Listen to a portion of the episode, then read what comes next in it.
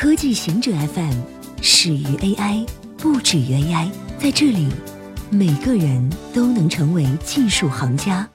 欢迎收听科技行者固定点，我们为您甄选更快、更即刻的全球科技情报。腾讯封杀微信数字货币公众号。八月二十一日晚上，腾讯封杀了多家区块链媒体微信公众号。腾讯解释称，他们涉嫌发布 ICO 和虚拟货币交易炒作信息，违反即时通讯工具公众信息服务发展管理暂行规定，已被责令屏蔽所有内容，账号被永久封停。据不完全统计，目前已经有十多家微信公众号被封，一些没被封的公众号也开始自我清查，主动删除文章或暂停服务。目前，自媒体关联的微信小程序及 APP 仍显示正常。但记者从接近监管人士处获悉，这次被封的公众号只是一部分，下一步还会继续有所动作，部分重点自媒体 APP 也会被纳入整治范围。研究称，谷歌收集的数据远超 Facebook，用户很难避开。Digital Content Next 和范德比尔特大学的研究人员近期发表了一份报告，称谷歌收集的数据远超 Facebook。因为用户很难避开谷歌，除非丢掉手机不上网，用纸质地图，否则它肯定能收集到你的数据。目前，谷歌旗下包括了市场占有率最高的搜索引擎、桌面和移动端浏览器以及安卓系统，这些产品每天都在被数十亿人使用。除此之外，谷歌还拥有 Gmail、YouTube 和 Next 等非常受欢迎的产品和服务。研究人员拦截了安卓手机向谷歌服务器传送的数据，分析了谷歌通过导出工具提供给用户的信息，认为用户在网上的几乎所有活动都被收集和整理。利用这些信息，谷歌能精准地确定用户的兴趣。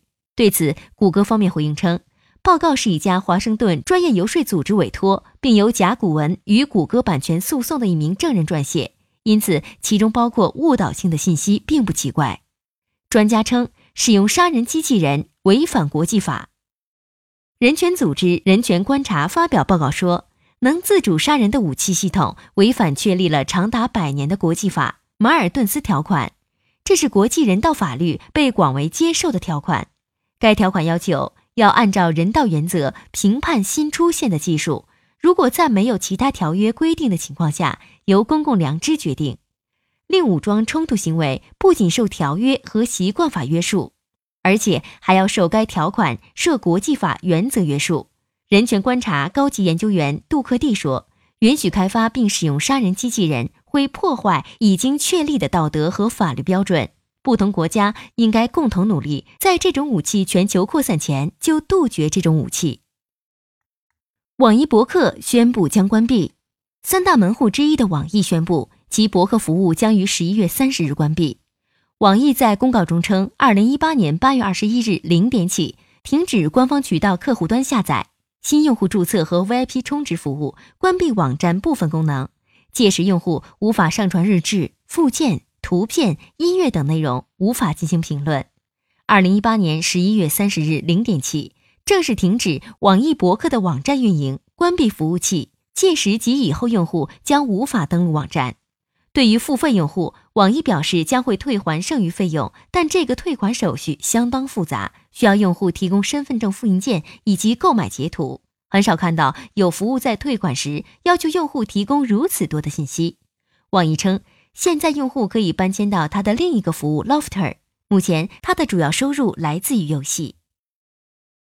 谷歌开始向 Gmail 移动用户推送保密模式。